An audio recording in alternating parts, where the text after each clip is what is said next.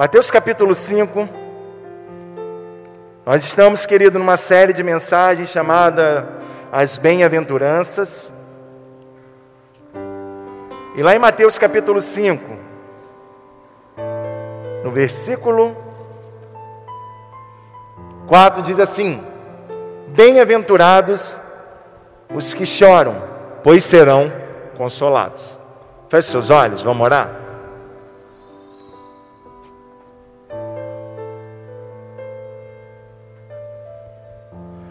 Espírito Santo de Deus, eu quero glorificar o teu nome e te agradecer por tudo que o Senhor tem feito e por tudo que o Senhor vai fazer nessa noite.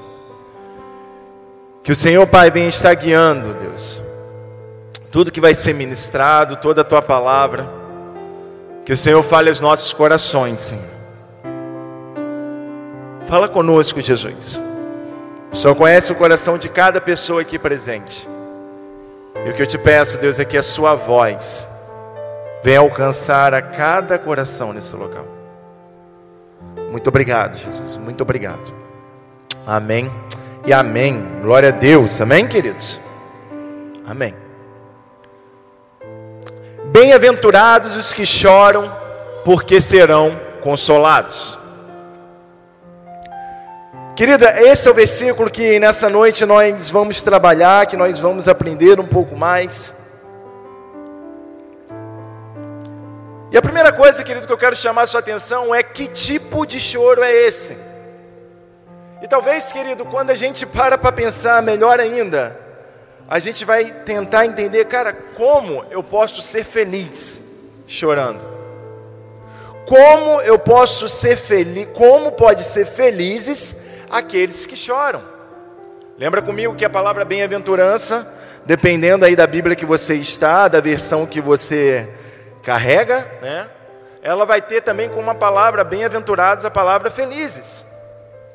E a pergunta é essa, querido: como é que se tornam felizes aqueles que choram? Como, querido, que nós podemos entender essa bem-aventurança? A verdade é, querido, que eu e você já entendemos que essa felicidade é uma felicidade segundo Deus. É uma felicidade, querido, segundo o Senhor. Mas mesmo assim, como achar felicidade em meio ao choro? Como, querido, que nós podemos achar felicidade em meio ao choro, em meio ao sofrimento, em meio a uma dor? Sabe como, querido? Em um contexto geral, isso soa estranho. Tudo bem, a gente pode ler isso na Bíblia, achar lindo e maravilhoso, mas no geral, no dia a dia, é estranho. No dia a dia, querido, a ideia de que chorar vai me fazer ser consolado e ainda eu vou ser feliz porque eu choro, não faz o menor sentido. E é por isso, querido, que a gente precisa sempre lembrar. As bem-aventuranças são sim qualidades, são sim é, atribuições da parte do Espírito Santo sobre as nossas vidas. Aquilo, querido, que o Espírito Santo quer gerar no nosso coração. Porque de forma normal, não tem como. Não tem como, querido, eu ser feliz porque eu estou chorando. De forma geral, quando eu estou chorando, na maioria das vezes, é por algo de ruim que aconteceu ou de uma situação adversa que eu esteja passando. Mas o que Jesus ele vem nos ensinar é: bem-aventurados que choram, pois serão consolados. Nos dias de hoje, querido, a ideia de chorar muitas vezes está ligada à ideia de que não, não tenho tempo para isso. Vivemos em um mundo, querido, onde chorar não é tão bom. Fala sério, nós somos brasileiros. Brasileiro, querido, é conhecido como o que? O povo festivo, o povo da festa. Tudo bem? Ah, beleza, né? Somos cristãos, algumas festas a gente não, não participa mais, mas mesmo assim. Um culto, como é que é um culto? Como, a gente tem alegria dos nossos cultos passados, que a gente ficava pulando e tudo mais, maior doideira e vamos embora. Então, querida, é normal, nós brasileiros somos festeiros, nós gostamos de festejar. E até devido a isso, toda essa pandemia quebra a gente. Por quê? Porque a gente aprendeu a viver junto. Só que, querido, ao mesmo tempo que nós somos festeiros, que nós gostamos, sabe, de nos alegrar, ao mesmo tempo, querido, isso se torna um problema quando o Senhor ele nos ensina e nos chama para que nós venhamos chorar. Por quê? Porque na maioria das vezes nós combatemos de toda forma o choro. Nós queremos de qualquer forma, querido, não sofrer, não sentir dor, não sentir nada que atrapalhe a minha felicidade, que atrapalhe a minha alegria. E aí, querido, que está a loucura da pregação, porque o Senhor vem nos falar: bem-aventurados que choram, porque serão consolados. Estamos falando, querido, sim, de qualidade debaixo de um novo reino, do reino de Deus. Debaixo, querido, de um novo rei que nós temos, que é o Senhor Jesus Cristo. E aquilo que ele nos ensina, bem-aventurados que choram, porque serão consolados. Sim, querido, nós podemos entender sim que seu sofrimento, sim que tristezas pessoais, elas vão gerar choros na sua vida. Sabe, querido, eu não duvido que o Senhor lhe console o seu choro, amém?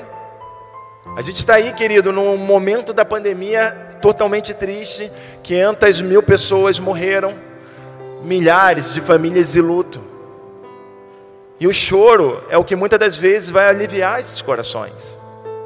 E eu e você, nesse mundo, meu amado, a gente tem a missão de ser aqueles também, ser a luz sobre a vida desses.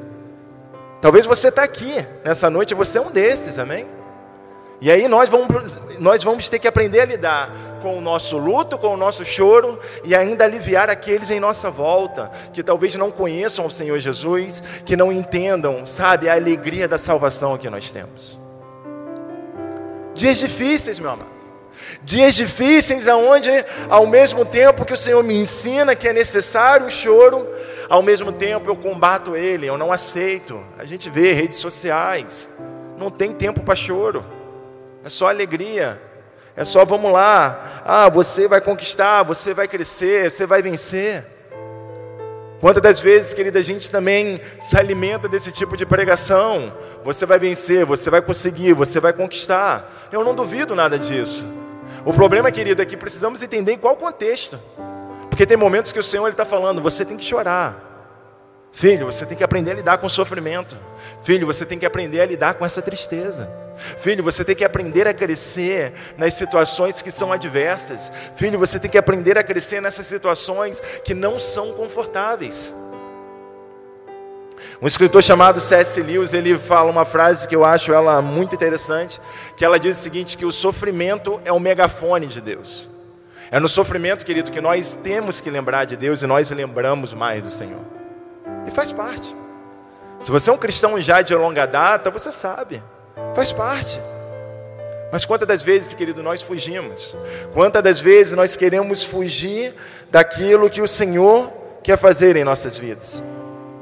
Quantas das vezes nós temos dificuldade de chorar no nosso dia a dia? Quantas das vezes, meu amado? Quantas das vezes nós achamos que o nosso choro ele vai ser cessado, porque eu postei ou cantei uma música, né, e botei lá o choro dura uma noite, mas a alegria vem pela manhã. E aí beleza, agora vou seguir a minha vida. Não. Sabe, quando eu tenho que fazer algum enterro, sabe, é, de alguém, de, né, de algum parente, de algum irmão ou qualquer coisa parecida. Uma das coisas que eu aprendi e eu, e eu sempre falo para né, aqueles que estão ali se lamentando toda aquela situação é chore. Passe o luto necessário. Não tenta recolher ou então se sentir forte aonde o Senhor não está querendo que você seja essa pessoa forte. Chore. Está sofrendo? Tô? Então chora. Sabe por que é muito fácil, querido, nós simplesmente maquiarmos qualquer luto ou qualquer choro, porque, pô, porque não é legal.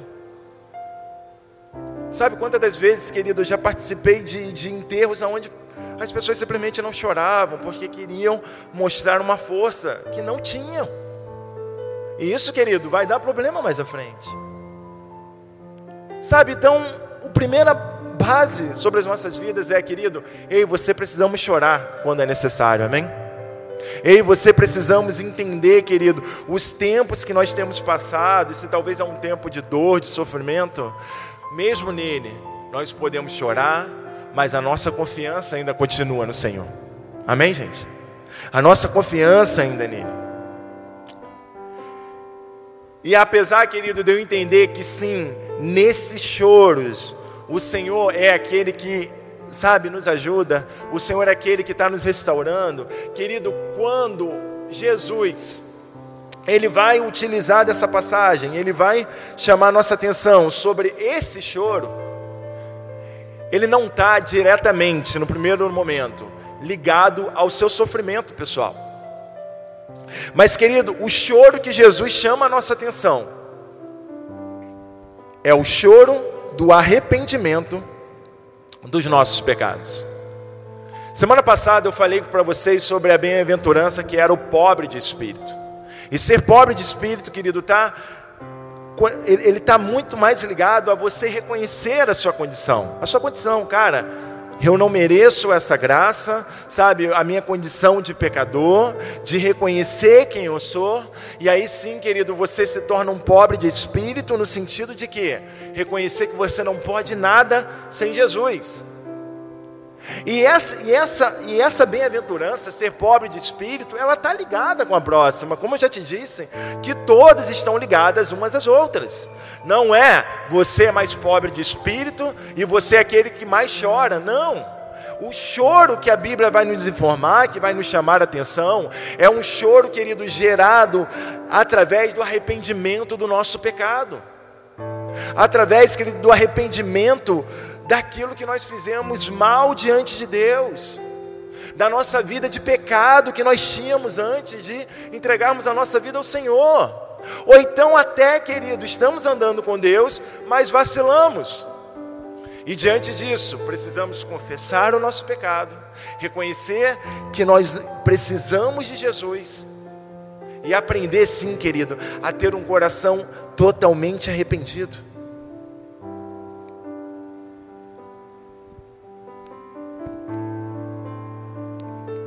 Uma coisa, querida, é você se reconhecer como um pobre de espírito, amém? Reconhecer o seu pecado. Outra coisa é se entristecer e chorar por isso. Sabe, querido? E quando eu chamo a sua atenção sobre se entristecer, eu estou querendo chamar sua atenção de você deixar realmente Jesus fazer o que é necessário na tua vida, para que Ele mude você para que você realmente, querido, entenda que naquilo que talvez você que aconteceu sobre a sua vida, naquilo que talvez, querido, você acabou tomando uma decisão precipitada, sabe? Não somente confessar, ah, pai, eu errei, mas realmente, querido, deixar com que isso mude o seu coração. Confissão, querido, é uma coisa. Contrição é outra. Confessar, querido, o seu pecado nem sempre está ligado de verdade a que você realmente se arrependeu. E nós sabemos disso. Quantas das vezes, meu amado, nós armamos o pecado que iremos cometer? Por quê? Depois é só eu pedir perdão para Jesus que está tudo bem. Você, come, consegue compreender que esse tipo de perdão, ele não está gerando nada de verdade? É um perdão simplesmente pedido da boca para fora, mas que não houve de verdade um arrependimento. É por isso, querido, que confissão é uma coisa e contrição é outra. E a palavra contrição, ela significa basicamente ser esmagado. Salmos 51, versículo 17. A palavra do Senhor nos diz assim: Os sacrifícios que agradam a Deus são espírito quebrantado um coração quebrantado e contrito. Ó Deus, não desprezarás. Olha o que a Bíblia está nos ensinando, meu amado. Que não somente eu preciso ter um espírito quebrantado, não somente eu tenho que ser um pobre de espírito, não somente eu tenho que confessar e reconhecer meu pecado, mas eu preciso ter o coração contrito. Eu preciso entender que, cara, aquilo foi contra o Senhor. Cara, isso daqui é contra o meu Deus. E a palavra contrito, né, essa palavra aí no ela, ela tem como esse significado, algo que é esmagado. Que nós entendemos, querido, cara, não, não era para ter sido assim. E sim, querido, essa relação ela, ela, acontece ao mesmo tempo quando você tem entendido que realmente se arrependeu. Mas ao mesmo tempo você precisa avaliar. Se talvez você já não entrou no ritmo aonde ah, perdoa Deus e segue a vida e nada muda. Isaías 57, versículo 15, a palavra do Senhor diz assim: Pois assim diz o alto e sublime, que vive para sempre, e cujo nome é santo. Habito no lugar alto e santo, mas habito também com um contrito e humilde de espírito, para dar novo ânimo ao espírito do humilde e novo alento ao coração do contrito. Ser pobre de espírito está totalmente ligado a chorar. Ter o coração quebrantado está totalmente ligado a essa contrição que o seu coração precisa passar. Isaías 66, versículo 2 diz assim: Não foram as minhas mãos que fizeram todas essas coisas, e por isso vieram existir? Pergunta o Senhor. A este eu estimo, diz o Senhor, a humilde e contrito de espírito, que treme diante da minha palavra. Bem-aventurados os que choram, porque serão consolados. Tem momentos em nossa vida, querido, que nós precisamos aprender a voltar a chorar, a realmente falar: Senhor, muda meu coração. Senhor, como é que eu estou achando tão normal essa vida errando diante de Ti? Me ajuda. Sabe, querido, a gente precisa realmente estar de todo o coração diante do nosso Deus. Mas mais uma vez, chorar não é algo bom. Não é isso que o meu dia a dia me ensina, é verdade. Mas esse reino é de ponta cabeça, amém? Os valores são outros. Enquanto, querido, o mundo está dizendo se alegra, o Senhor está dizendo chora, porque você vai ser feliz dessa forma. E o que fazemos normalmente? Talvez, querido, nem exatamente por mal, mas muitas das vezes, quando nós erramos ou pecamos, nós confessamos, talvez em alguma parte, o nosso pecado, nós até reconhecemos o que foi o nosso erro, mas talvez, querido, no momento onde o Espírito Santo está fazendo o seu coração ser um coração, sabe, tornando o seu coração um coração contrito. Quando o Espírito Santo, querido, está esmagando o teu coração de fato. Está fazendo, querido, sim, você chorar a respeito disso. Está fazendo você começar a compreender, cara, o quão que isso não era necessário, o quanto talvez a sua decisão foi uma má decisão. Mas o que, que muitas das vezes a gente pode acabar fazendo, os irmãos, nós? Nós confundimos, querido, a contrição de coração com a acusação do inferno. Simplesmente, não, não, que isso, irmão, calma. Deus talvez, querido, está te restaurando, Deus está tratando o seu pecado, tratando o que eu digo é, fazendo você de verdade se arrepender dessa situação. E talvez, querido, quando você vai compartilhar com alguém, ou então em algum momento lendo qualquer coisa de qualquer pessoa na internet, você simplesmente, naquilo que é o Espírito Santo gerando em você, um coração sim arrependido, um coração contrito, simplesmente você acha, não, isso aqui é uma acusação do inferno. E aí, muitas das vezes, quantas das vezes nós atrapalhamos aquilo que o Senhor está fazendo? Sabe, querido, imagina a situação. Imagina a situação, Romanos capítulo 7, versículo 24. Paulo diz assim: Miserável homem eu que sou, quem me libertará do corpo sujeito a esta morte? E talvez, querido, porque a gente não entende o que, que Paulo está passando, a gente vai lá e interrompe e fala assim: calma, Paulo, calma, Paulo, isso aí que você está sentindo não é da parte de Deus, isso aí é o diabo te acusando. E aí, querido, a gente atrapalha né, nessa, nessa ideia, a gente atrapalharia o que o Senhor Jesus está fazendo sobre a vida de Paulo. E Paulo, logo após, vai dizer: graças a Deus por Jesus Cristo, nosso Senhor. Ele entendia que era no Senhor, ele entendia que o seu coração contrito, ele entendia que o seu coração quebrantado era no Senhor que era renovado. Ei, você precisamos compreender isso, é no Senhor que nós somos renovados. Você caiu, querido, se levanta, se arrependa e leve o teu coração contrito diante de Deus. Passe pelos ciclos necessários. Aprenda a lidar com eles. Mas muitas das vezes a gente foge da dor, a gente quer fugir do choro e não percebe que talvez a restauração que o Senhor estava fazendo, que talvez aquilo que você estava sendo liberto, aquele pecado, não vai acontecer mais. Por quê? Porque você não aceitou o processo. Por quê? Porque está doendo e doer não é legal, querido. Caminhada com Jesus dói. O que Jesus tem para mim e para você é uma cruz é pagar o preço. Mas não é isso que o mundo deseja, tudo bem? Não é isso que o mundo fala. Querido, o Senhor ele tem nos chamado para que nós venhamos crescer como cristãos maduros. E ser maduro é passar pelas etapas necessárias. Amém? É passar pelas etapas necessárias. É tempo de dor, eu vou passar pela dor, pedindo para que o Senhor me livre o mais rápido possível. Amém. Mas Senhor, me ajuda a passar por ela.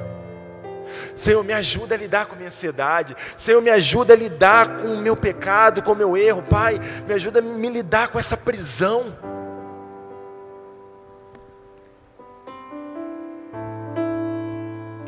Salmo 51, olha o que, que o salmista Davi vai dizer. Davi, querido, ele confessa o seu pecado e ele está tendo um coração contrito.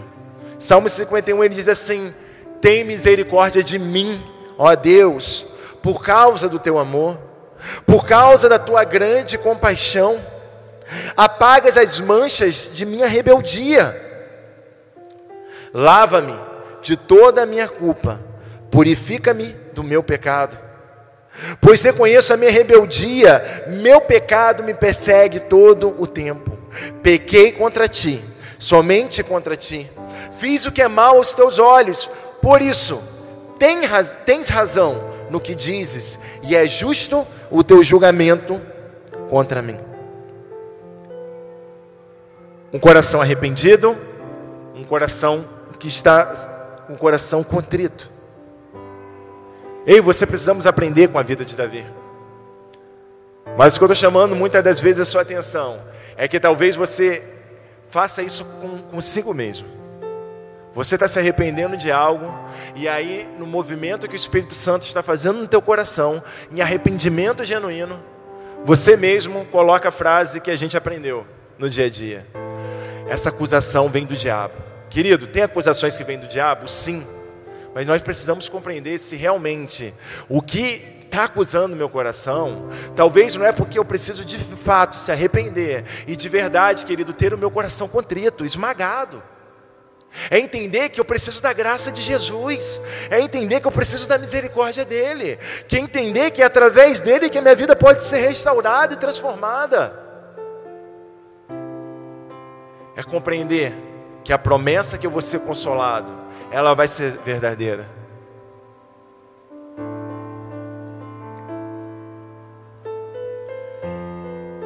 Talvez, querido, um motivo de nós não chorarmos pode ser também porque nós muitas das vezes confundimos arrependimento com remorso. E normalmente, querido, para você perceber se você se arrependeu ou se na realidade é um remorso, é você é só você imaginar Será que o seu arrependimento é gerado porque devido a isso ou devido àquele erro eu vou perder aquela outra coisa? Ah, devido a esse erro que eu tomei, eu vou perder essa situação. Sei lá, vou deixar de servir na igreja, vou deixar de trabalhar naquele local. Isso é um problema, porque o que você tem chamado de arrependimento, na realidade é um remorso. E o Senhor, querido, ele não perdoa remorsos, amém? Ele perdoa corações arrependidos. Amém, gente?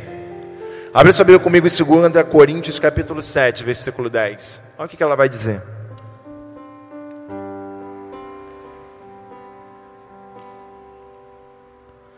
A tristeza, segundo Deus, não produz remorso, mas sim um arrependimento que leva à salvação. E a tristeza, segundo o mundo, produz morte.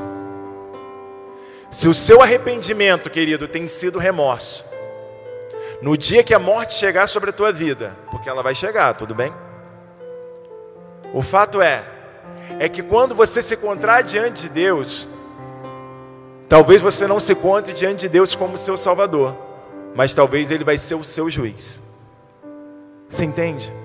Chorar, querido, pelos nossos pecados, pelo nosso erro, é pedir, Senhor, me restaura, lava-me, e eu vou ficar limpo.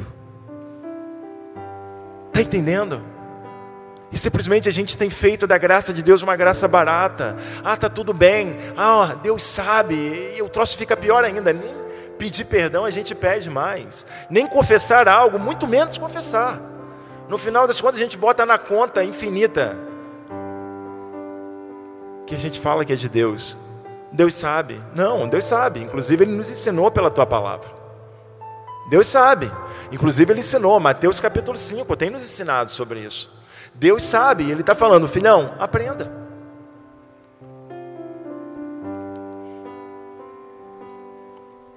Quantas das vezes, querido, nessa relação de arrependimento e remorso, ficamos tristes e revoltados, não porque pecamos contra Deus, mas talvez porque alguém descobriu.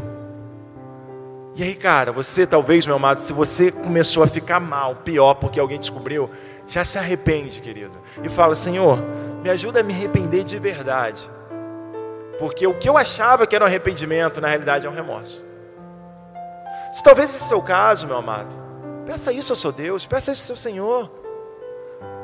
Estamos aqui, querido, para aprender o que a palavra de Deus vem nos ensinar. Estamos aqui, querido, para crescer com aquilo que Deus quer sobre as nossas vidas.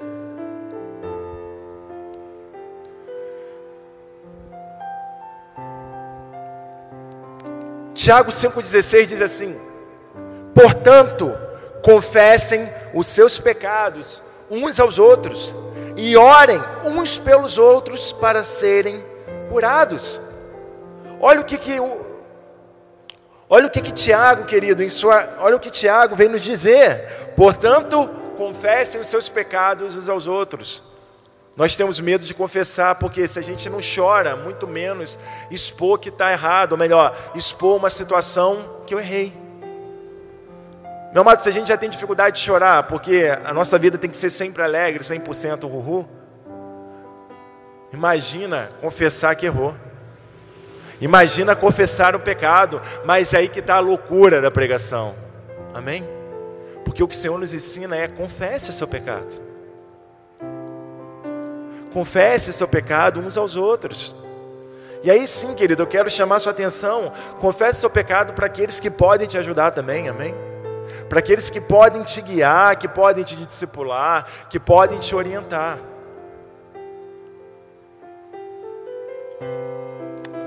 Primeira João capítulo 1, versículo 9: Se confessarmos os nossos pecados, Ele é fiel e justo para perdoar os nossos pecados e nos purificar de toda injustiça um coração que confessa, um coração que reconheceu a sua pobreza de espírito, um coração que reconheceu que precisa chorar sim pelos seus pecados, um coração que reconhece que precisa confessar para ser curado. Meu amado, talvez você está preso no, no, no, em um vício e você não consegue se libertar, é mais forte que você. Procura ajuda, confessa, coloca essa vergonha de lado. Mais importante é o seu relacionamento com o Senhor do que talvez o meu irmão vai achar, ou que o pastor, o líder, ou qualquer pessoa que possa te ajudar venha falar.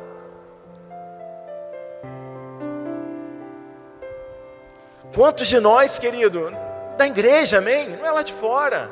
Estamos presos, querido, em pornografias. E temos medo de procurar. Seja liberto, meu amado. O Senhor não te chamou para viver debaixo desse pecado. Você precisa de ajuda.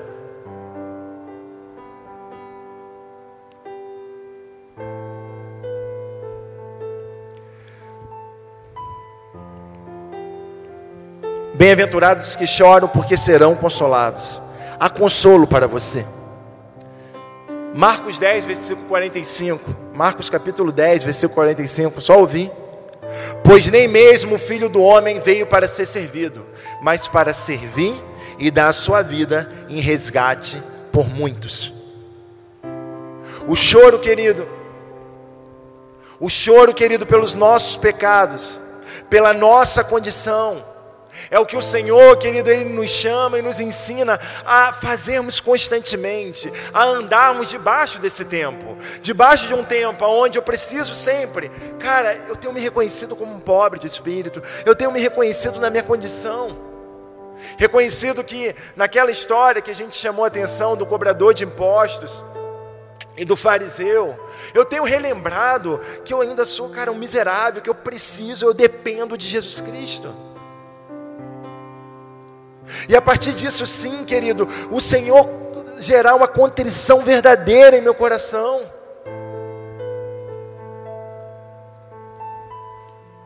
Entendemos, nós precisamos da graça e da misericórdia do Senhor, e glória a Deus por isso. Porque a passagem não fala, olha, você vai chorar pelo seu pecado e ponto final, já era. Não. Bem-aventurados que choram, porque serão consolados. Há um consolo da parte do Senhor. Há um consolo da parte de Deus sobre as nossas vidas. Porque o Senhor Jesus, querido, ele não veio para servir, e sim dar a sua vida em resgate de muitos. É por isso, querido, que nós podemos ser consolados. Isaías capítulo 61, versículo 1 diz assim: O Espírito do soberano, o Senhor está sobre mim porque o Senhor ungiu-me para levar boas notícias aos pobres.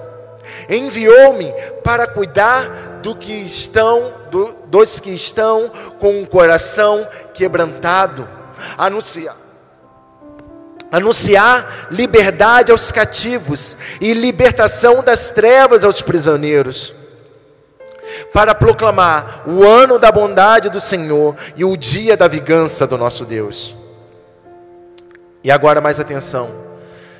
Para consolar todos os que andam tristes e dar a todos os que choram em Sião uma bela coroa em vez de cinzas, o óleo de alegria em vez de pranto, e um manto de louvor em vez de espírito deprimido. É isso que o Senhor tem sobre as nossas vidas, amém?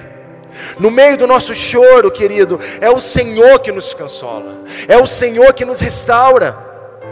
Existe consolo, querido, em um, um arrependimento de todo o coração. Existe consolo, querido, sobre a vida daqueles que entendem essa contrição da parte de Deus.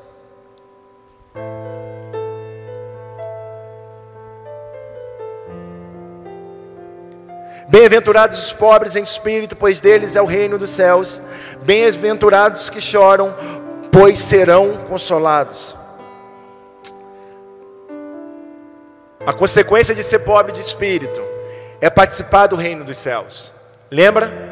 O reino dos céus, querido, ele inicia-se a partir de Jesus, e a partir do momento que eu entrego a minha vida a Ele, a partir do momento que eu reconheço como meu Senhor e Salvador, esse reino também habita em nós e se inicia em nós. Mas em um momento, Ele vai vir por completo, amém? Em um momento, querido, o reino de Deus que já está entre nós, Ele vai vir na sua forma completa. Nova Jerusalém, amém, queridos? E é o louco, porque olha o que, a passagem vai nos chamar a atenção. Está um ligado com o outro, amém? Por você ser pobre de espírito, olha, você, é seu já é o reino dos céus. E agora, porque você é um bem-aventurado, porque também você chora, você também vai ser consolado. Querido, esse consolo já está sobre as nossas vidas, mas virá um tempo, querido, aonde não haverá mais choro nem dor. Vai vir um tempo, querido, aonde o Senhor vai enxugar de nós toda a lágrima. Esse choro, querido, também está relacionado a quando nós olhamos para como o mundo se encontra. E nós choramos por causa do pecado do mundo. Nós choramos, amém? Nós nos, nós nos entristecemos com o pecado do mundo. Quando o Senhor Jesus, querido, ele vai Naquele momento ele chora por Jerusalém. É esse tipo de choro também que o Senhor nos chama a atenção. É um choro, querido, ligado assim à intercessão, a de você entender, cara, se o Senhor me colocou nessa terra para ser luz no mundo, eu vou me entristecer também de o que, que tem acontecido no mundo. Por quê? Porque o plano de Jesus nunca foi esse, amém? O plano de Deus nunca foi esse. Mas um dia, o Senhor ele vai recolher as nossas lágrimas, amém? Abre sua Bíblia comigo em Apocalipse capítulo 21. Essa esperança precisa sempre ficar muito clara no nosso coração. Apocalipse 21, versículo 1. Diz assim: Então vi novos céus e nova terra, pois o primeiro céu e a primeira terra tinham passado, e o mar já não existia. Vi a cidade santa, a nova Jerusalém, que descia dos céus da parte de Deus, preparada como uma noiva adornada para o seu marido. Ouvi uma forte voz que vinha do trono e dizia: Agora o tabernáculo de Deus está com os homens, com os quais ele viverá. Eles serão os seus povos, o próprio Deus estará com eles e será o seu Deus. Versículo 4 ele enxugará dos seus olhos toda lágrima. Ele enxugará dos seus olhos toda lágrima. Isso está falando do nosso choro pelos nossos pecados, sim, mas também está falando, querido, naquilo que muitas das vezes tem tirado a nossa paz, amém? Ele enxugará dos seus olhos toda lágrima, não haverá mais morte, nem tristeza, nem choro, nem dor, pois a antiga ordem já passou. Aquele que estava sentado no trono disse: Estou fazendo nova todas as coisas. Escreva isto, pois estas palavras são verdadeiras e dignas de confiança. Disse-me ainda: Está feito. Eu sou o Alfa e o Ômega, o princípio e o fim. A quem tiver sede, darei de beber gratuitamente da fonte da água da vida. Ele enxugará dos seus olhos toda lágrima, não haverá mais morte nem tristeza, nem choro, nem dor, pois a antiga ordem já passou. Talvez, querido, o pecado ele ainda pode ter influência em nossas vidas. Somos libertos do pecado, sim. Nós não somos mais escravos do pecado. Mas muitas das vezes vacilamos. Mas o que o Senhor, querido, nos ensina é que vai ter um tempo aonde nós seremos consolados para sempre. Amém? Aonde não haverá mais tristeza, aonde não haverá mais dor, aonde, querido, sabe, o Senhor nos chama a atenção, Ele vai enxugar o, dos nossos olhos toda lágrima. É por esse dia que nós ansiamos. É por esse dia, querido, que nós nos encontramos aqui. É o reino de Deus que acontece, que já tem iniciado no nosso coração, e é por isso que nós somos consolados. Mas, querido, é um reino de Deus que o momento vai estar por completo, e nesse momento não haverá mais choro, não haverá mais dor. Essa é a nossa esperança. A nossa esperança está nesse momento, aonde nós estaremos com Ele e veremos a Ele realmente como Ele é. Fica de pé no seu lugar, querido.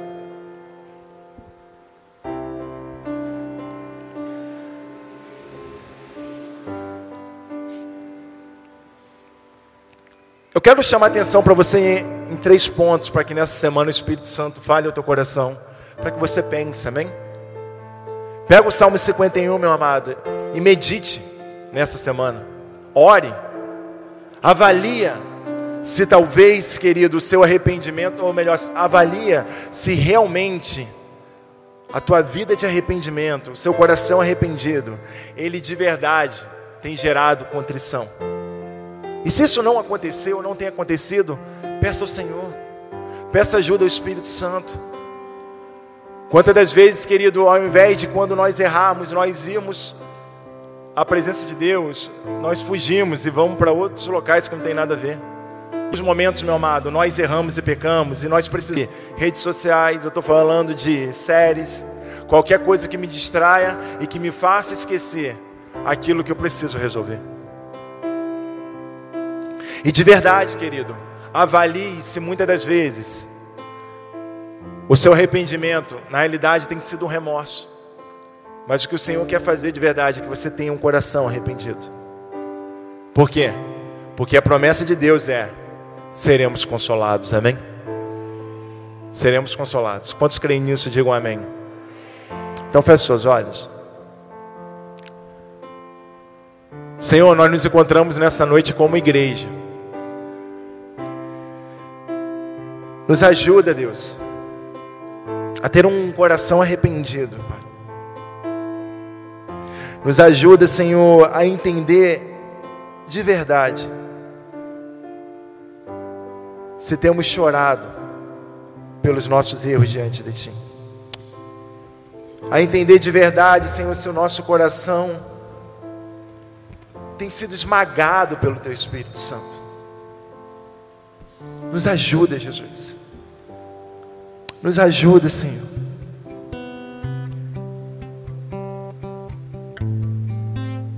Pedimos, Senhor, nos consola nessa noite. Nos ajuda a avaliar, Senhor, se temos nos arrependido. Se temos tido uma vida de arrependimento ou uma vida de remorso, Senhor. Nos endireita nessa noite. Nos endireita nessa caminhada, Jesus. Nos endireita nessa caminhada, Pai. Nós te pedimos, Pai, para que essas qualidades do Teu Espírito Santo venham ser geradas em nosso coração. Nós não podemos fazer nada por nós mesmos, Senhor. Eu não posso ser um pobre de espírito por mim mesmo. Eu não posso ser alguém que chora pelo erro, pelo pecado por mim mesmo. Mas o Senhor pode fazer nova todas as coisas em nossas vidas. E é isso que eu te peço nessa noite. Vem fazer nova todas as coisas. Endireita o nosso coração. Alinha o nosso coração conforme a tua palavra, Deus. Em nome de Jesus.